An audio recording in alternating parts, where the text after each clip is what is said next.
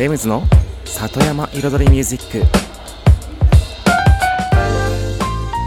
緑と川自然に囲まれたここ大悟。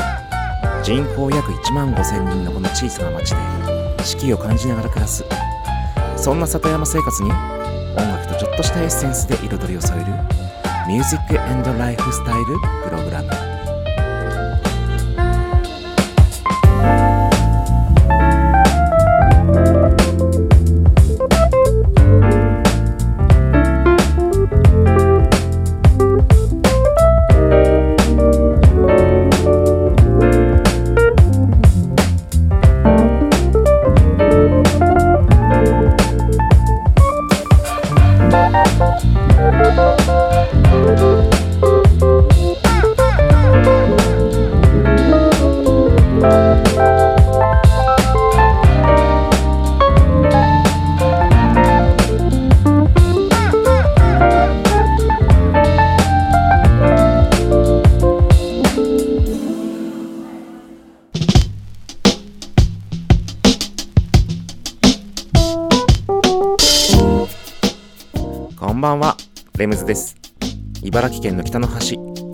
のサクカフェから発信するこの番組。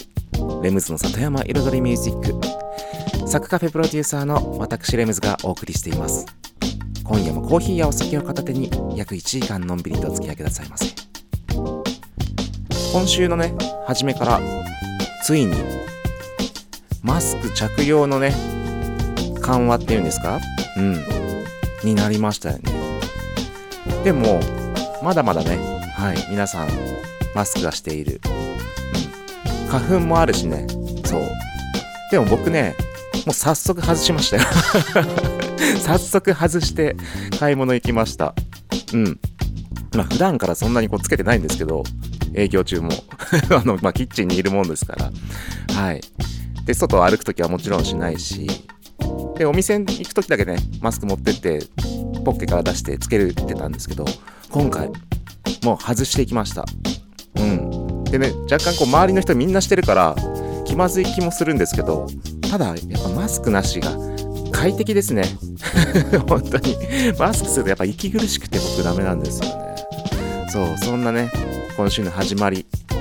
そしてまさにね、今日、初、今シーズン初ウグイス、多分ウグイスピュピュ、ピュッピュッピュッピュッピュッピュッピュッ とかなんか、ピュッピュッとか泣いてて、まだね、しっかりとしたウグイスの鳴き声、あの、ね、ほ、法華経的な感じにはなってないんですけど、なんかちょっと泣き始めみたいな、うん、寝起きみたいな 声が聞こえました。春ですね。うん。やっと春が来た。って感じで。そう、花粉はまだまだ多いですけれども、今週の1曲目いってみましょう。タイトルがね、日本語に直すと、春の鳥というね、タイトルです。メトロポリタンジャズアフェアで Bird of Spring。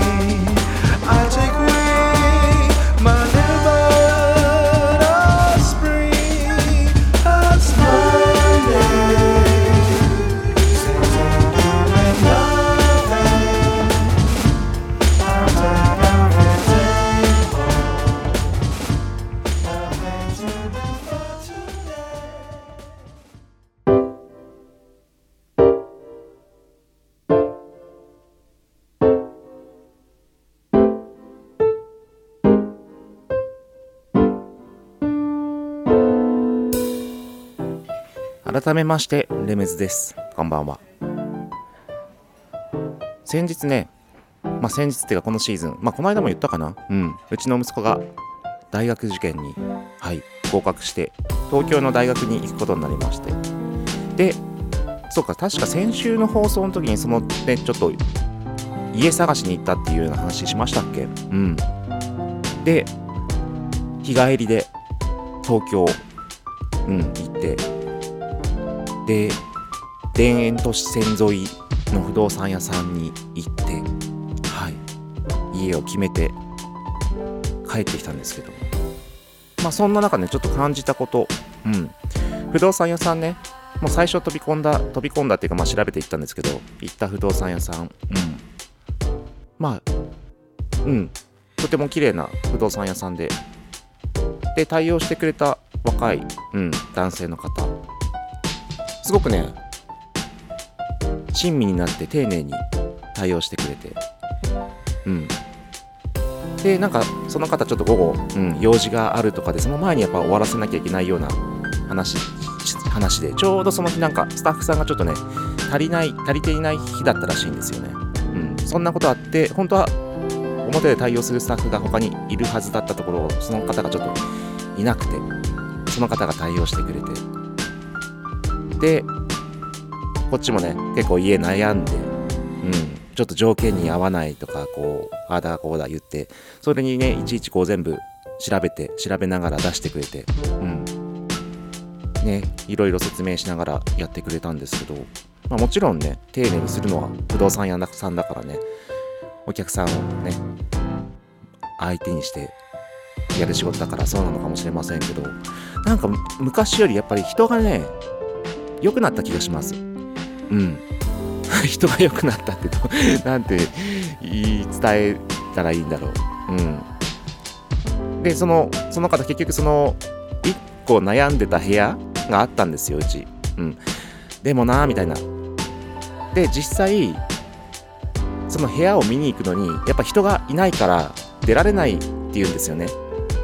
でもで別な日だったらとか他の部屋だったらちょっと他の管理会社の方に頼んでとかそういうこともあってでもそこ1個悩んでたところは、うん、どうしてもちょっと行けないっていう話だったんですけども、まあ、こっちも悩んでねまた他の部屋も探しているうちにちょっと隙を見て今だったらいけるかもみたいな感じでちょっと今駆け足なんですけどもしよかったら車に乗ってちょっとちょっと駆け足でちょっと見られそうなんでみたいな。行きましょう行きませんか？みたいなたいな声かけてくださって。で行って。本当。本当パパーっと行ってパパーっと帰ってきて。はい。で見させてくれて。まそういうね対応までねしてくれて。で実際その見に行った部屋はちょっとねいまいちだったのでやめたんですけども。うん。なんかそういうこともあありつつでそれから僕たちもねスマホでその間ねこう部屋をね探してたんですけども一軒また良さそうな部屋を見つけてそれを聞いてみたらその不動産屋さんの提携しているところじゃなかったからまた別な不動産屋さんにねちょっと行くことになりまして向かったわけですね。ちょっと一曲挟んで続きは後ほど。京都アンダーグラウンドでねジャパニーズスタイル。京都アンダーグラウンド。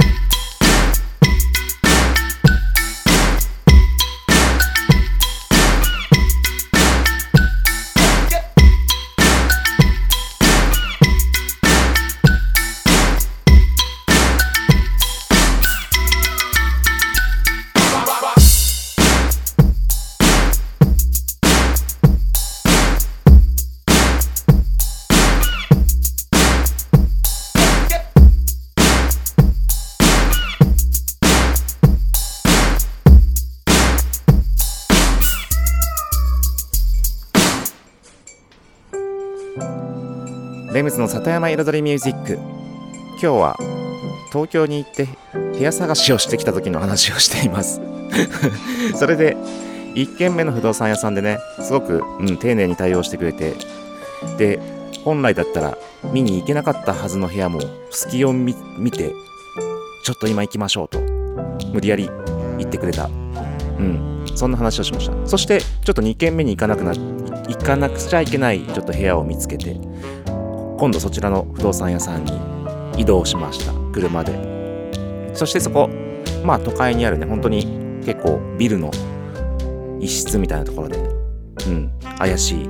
怪しい雰囲気の不動産屋さんだったんですけども。ただ中で働いてる方たち皆さんやはりちょっと若く。うん。でまた対応してくれた方もねちょっと言葉遣いがね本当ちょっとなんか抜けてる部分があったんですけど ただ全体的にはねすごくやはり、うん、丁寧に対応してくれて。でまあ何を言いたいかっていうとそうさっき人がねよ良くなったって言いましたけども昔まあ不動産屋さん自体は僕行ったことがなくて今回生まれて初めて不動産屋さんに入ったんですけどもまあ不動産屋さんの人とねそう接したことはないんですけどもまあいろんなお店だったりねサービスだったりまあそういった、まあ、東京にいた頃にね経験してきた。人とはやっぱ変わってきたなっていうのはあります。なんかやっぱり僕より上の世代ってやっぱ人はもう関係ねえみたいな。まあこの間ねその田舎の魅力を話そうの見つけようの話の時にちょっと東京の方は本当にもう全てが他人だからみたいな。もう電車にあんだけ人が乗ってても全てが他人。歩いてても他人。挨拶もない。だから本当孤独なんだっていう話をしましたけれども。まあそれと若干逆の話になるんですけども。人自体が本当に人と接する接し方というかうん。が他人じゃなくて本当にちょっと親身に、うん、向き合ってくれる人が増えたのかなと僕は感じました。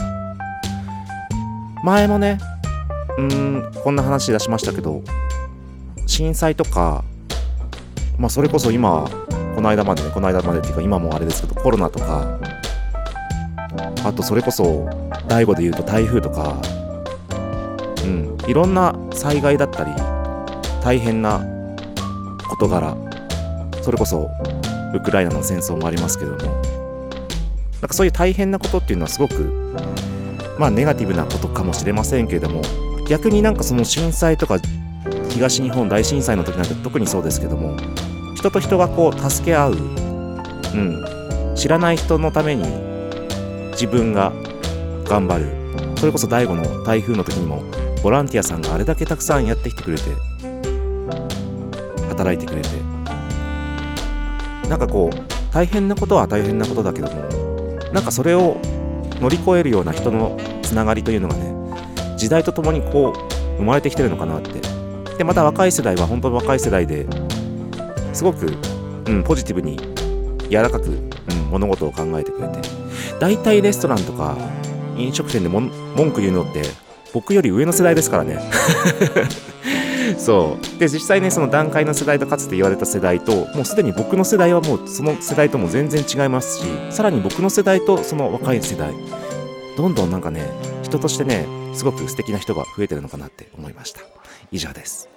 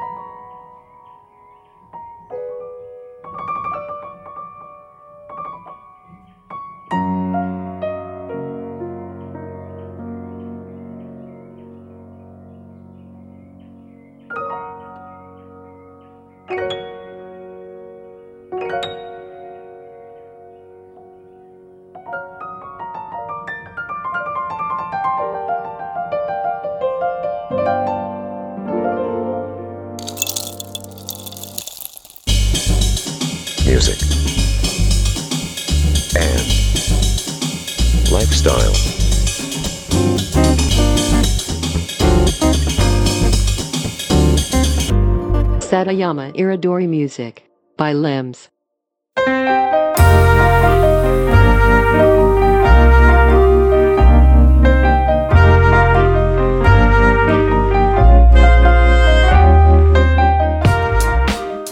レムズの里山彩りミュージック私レムズがお送りしていますここからのコーナーはレムズビートラボと題しまして番組内でオリジナル曲を作ってしまうというコーナーです毎回私レムズの制作現場の音声を録音し毎回放送します。そしてワンクール3ヶ月で1曲を完成させ完成した曲を最終回にフルコーラスで紹介します。どんな音がどんな曲がどんなアレンジがどういう風に作られていくのかっていう制作現場の様子を垣間見れるコーナーです。そして1月2月3月のこの3ヶ月間で1曲作っているんですけれども今回のテーマはガチヒップホップ。ちょっと濃いめのヒップホップです。そしてもうまさにね3月で最終回なのでつまりあと今回と残り2回です、まあ、今回含めて3回です。でもう仕上げなきゃいけない。ということで今回はですねもうラップの歌詞リリックを書いているところですね。で今回もうん。今回ちょっとねあんまり進んでないんですけど。そう。そう。でもねなかなか内容はいいと思います。はい。内容はいいっていうのは結構ねリリックの仕上がりがはい。韻がね、固めの韻をね、踏んでますのでね、はい、そその辺もちょっとしっかりとお聞きになってみてください。それでは前半後半の2部構成となってます。どうぞ。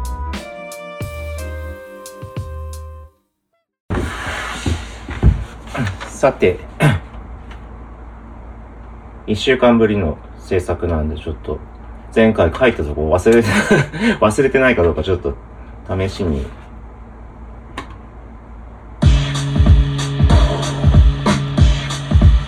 小説が始まり歌い始めるくらい心に潜んでる闇に負けくらいお前は誰急になんで現れる影。自分の弱い心を餌にしてるだけ。鏡に映るよ。出てこない。と情けない。鏡に映るのさ。自分の弱いお前は誰急になんで現れる影？自分自分の弱い心を。自自分の弱い心を。自分の弱い自分の弱い心を餌にしてやるだけ。もう一回言ってみようかな。小説が始まり歌い始めるくらい心に潜んでる闇に負けくらいお前は誰急になんで現れる影？自分の弱い心を餌にしてるだけ。鏡に映る情けない自分。全て忘れ去って出かけたい気分。影が増え去る安心思考。本来のポジティブ配通希望。うん。ね。影が増え去るマイナス思考。はね今ね噛んだのはねもう完全に字が汚すぎて、なんて書いてあるんだろう。なんて書いてあるんだろう、みみたいになっちゃった。か、影が、影がいい、ういってわかる。それで読めなかったからちょっと言えなかったぐらいで。影がクリアされるマイナス思考。本来のポジティブ配達希望。うん。で、その続き。お、今書き中だったんだよな、多分な。ここまだビートには載せてないのかな。とりあえず言葉だけ羅列してある感じかな。えーと、後半の、後半の最初の4小節、なんとなくまとまってきました。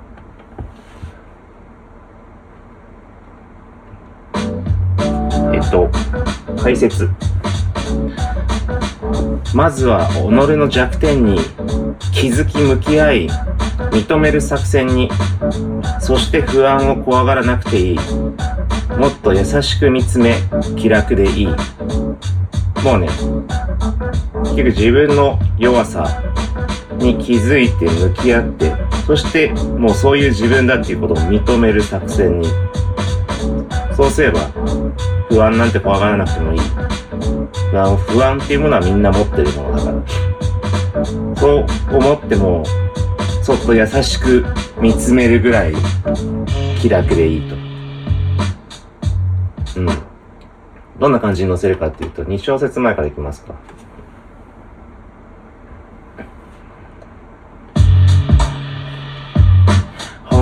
ポジティブを配達希望まずは己の弱点に気づき向き合い認める作戦にそして不安を怖がらなくていいもっと優しく見つめ気楽でいい。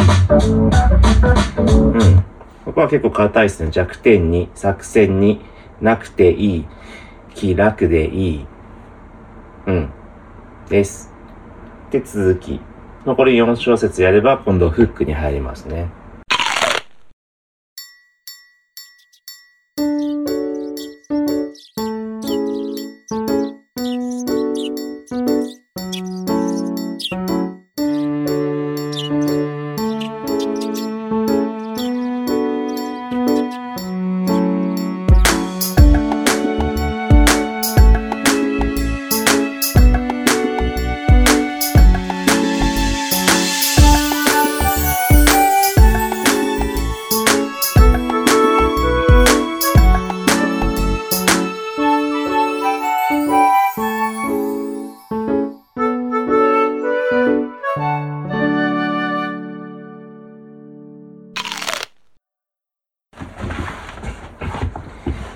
残りの4小節もできました。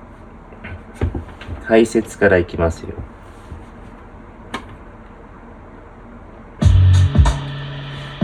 まずは、己の弱点に気づき、そうかな、ここさっきの前半だね。その後の、立ち向かい、もうちょっと音下げます。立ち向かい抑える心配性。自らの心の中地産地地産地消何度でも恐れず失敗しろ必要があればポチッと再起動うんここはもうそのままですね自分の中でこう心配して不安に思ってしまう心をに立ち向かって抑えるそして自分の心の結局心の話だから心の中で生まれてきたものを心の中で抑えて消す地産地消うまいでしょ 心配性と地産地消ですね、こう、インフンで。何度でも恐れず失敗しろ。うん。そのまんま。で、ここ、心配性、地産地消、失敗しろ。必要があればポチッと再起動。再起動。産地産地消、心配性、再起動。ですね。割と固めの韻で攻めてます。うん。で、なって、フックに入る。で、まあ、どんな感じに乗るか。じゃあ、その前半4小節も一緒に行きますよ。て、配達希望。まずは己の弱点に気づき向き合い認める作戦に。そして不安を怖がらなくていい。もっと優しく見つめ気楽でいい。立ち向かい抑える心配性。自らの心の中地産地消何度でも恐れず失敗しろ必要うんうんうんうんここは必要があればポチッと再起動だ。必要があればポチッと再起動。うん。な感じだな。自らの、自らの心の、自、自らの心の中地産地消。自、自らの心の中地産地消。うん。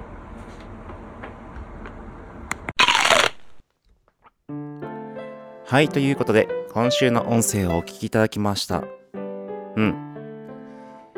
1番ができました。っていうところで、残り2回で、フック、フックというのは、まあ、いわゆるサビですけれども、の部分と、そして2番、うん、の方と、で、しかもちょっと2番のね、構成少しね、長めだった気がするんだよな。まあ、一気にお話ししましょう。そしてレコーディングですからね、今度。はい。以上、そんなところでしょうか。さて、このコーナーですね、このラジオの中では音声のみの放送ですが、YouTube の方にこの収録時の映像付きのものがアップされております。レムズビートラボのね、YouTube チャンネルがありまして、そして毎週、このオンエア終了後の夜8時に、今週のね、この最新版が、はい、アップされるようにスケジュールしてありますので、どんな風にやってるのかなっていうね、うん、その様子を見たい方はぜひ、YouTube チャンネルの方もご覧になってみてください。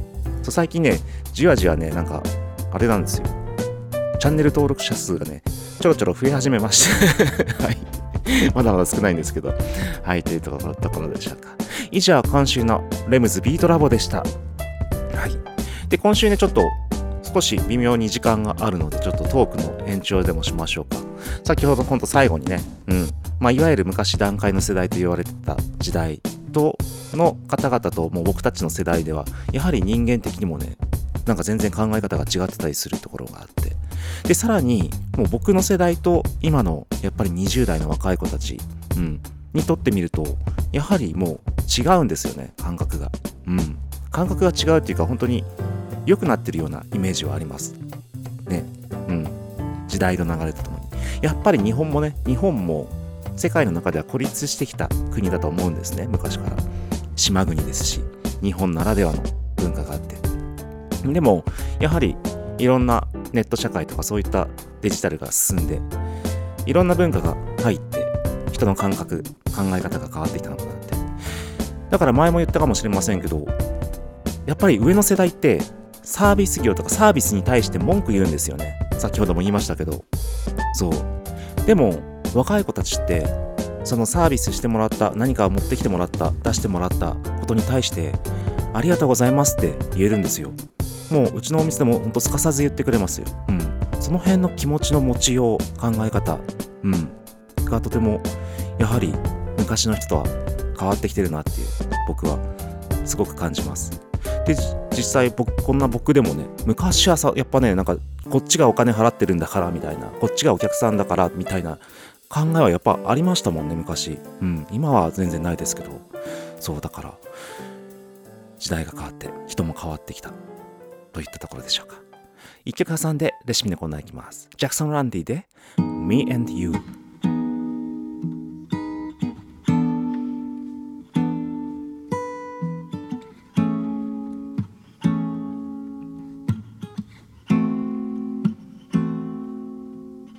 Your never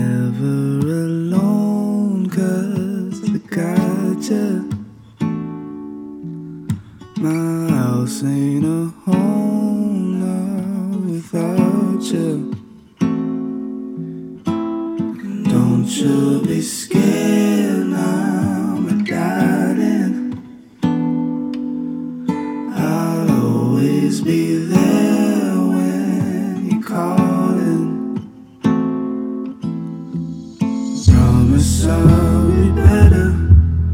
Our hold are close.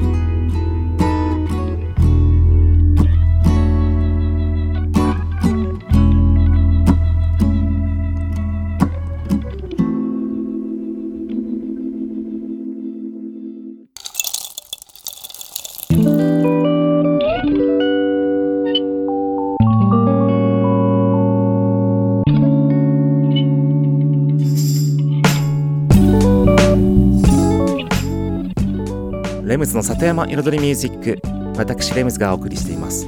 ここからのコーナーは野菜ソムリエレムズのサクカフェレシピと題しまして野菜ソムリエの資格を持つ私レムズが普段自分のお店サクカフェで実際にお客様に提供している料理のレシピを一品一品紹介するコーナーでございます。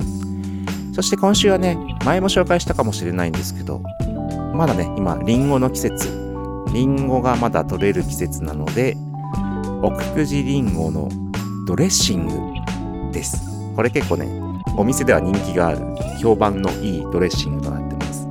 そう物販でもねはい販売してますのでそちらもぜひチェックしてみてください。ということで今日ね本当に簡単です。うんミキサーで混ぜるだけなのでねあっという間に終わっちゃうかもしれない。トークの時間が余ることがねもう始まる前から見えてるって言って 見えてるっていうねはいところです。それではレシピに行きましょう。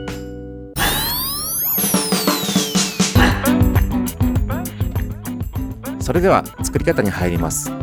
用意するもの奥久慈りんご玉ねぎ醤油みりんサラダオイル蜂蜜以上です。はい。であとミキサーですね。ミキサー。うん。もうミキサーにこれちょっとまあ多めかもしれませんけども、まあ、この分量で覚えやすいのでいきますよ。ミキサーにリンゴ 300g これね皮付きのままでいいです。あの芯だけ、うん、芯だけ取り除いて皮付きのまんまリンゴ 300g ざく切りにして入れます。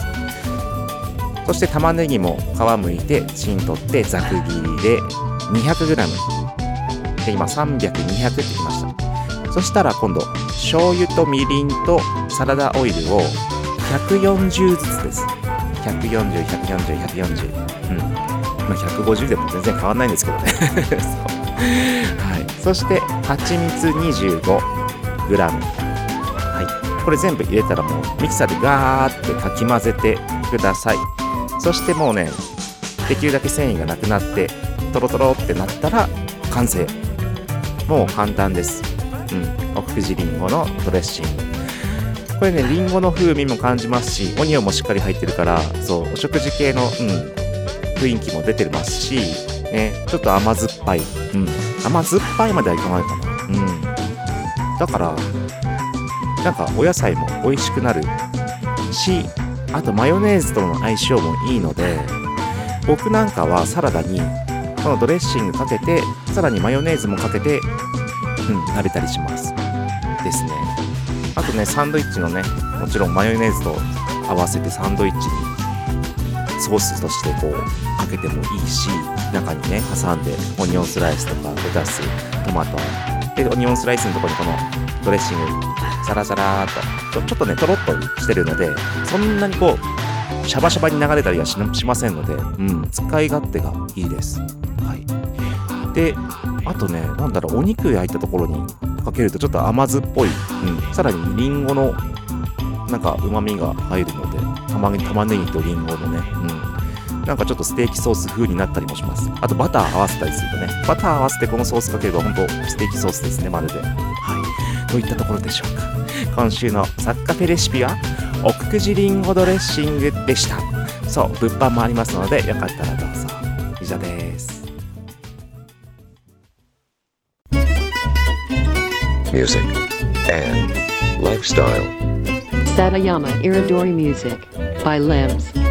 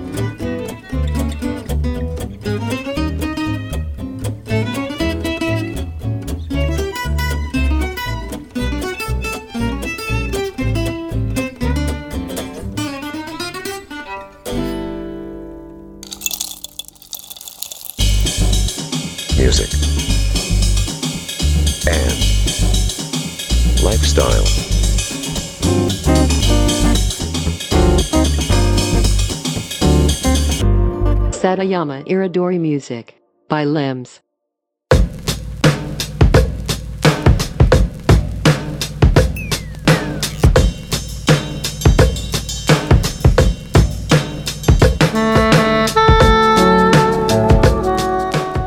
レムズの里山彩りミュージック私レムズがお送りしていますここからのコーナーはレムズの世界と音と題しまして毎回私レムズの作品の中から1曲もしくは私レムズが影響を受けた曲や大好きな曲の中から1曲をピックアップしコメントとともに紹介するコーナーでございます。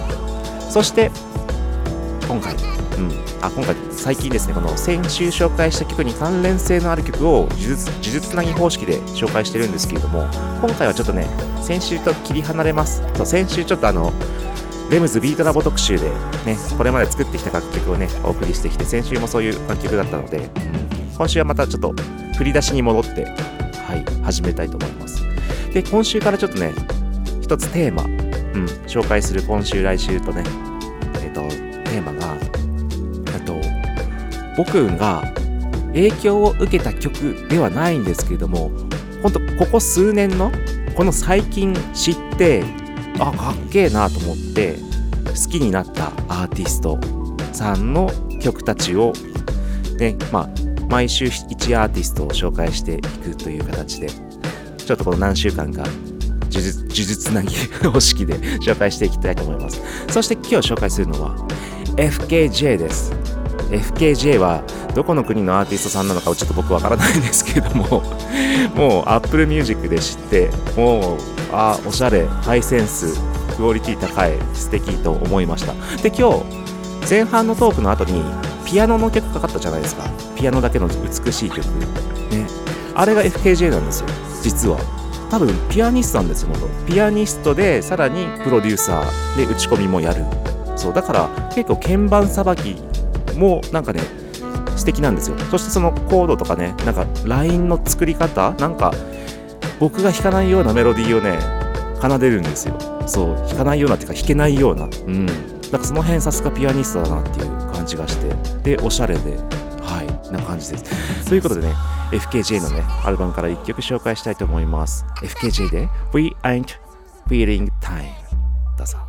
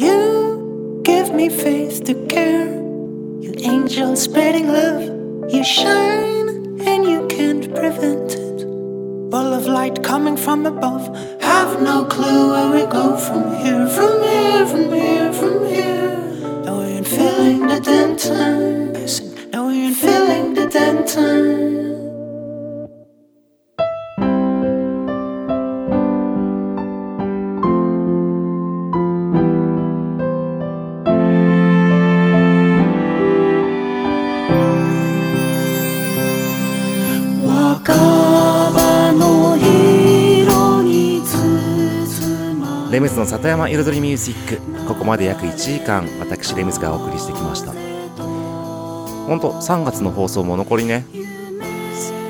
残り2回か。2回となって。でこのね BGM で流れてるこの卒業ソング。僕の作った卒業ソングも。はい残り2回ちょっとこの、ねエンディングテーマで使いますけれども。うん。で今日ねトークで東京に部屋探しに行ったという話で。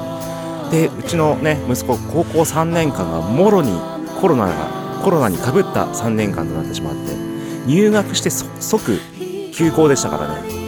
でオンライン授業というもうそういう環境で始まって3年間、うん、そしてただね卒業式は見事そのマスクを外しての卒業式という、うん、ことで開催されて。で本当にこれからやっと晴れやかになっていく時代なのかなと。でうちの子もね初めての東京暮らし。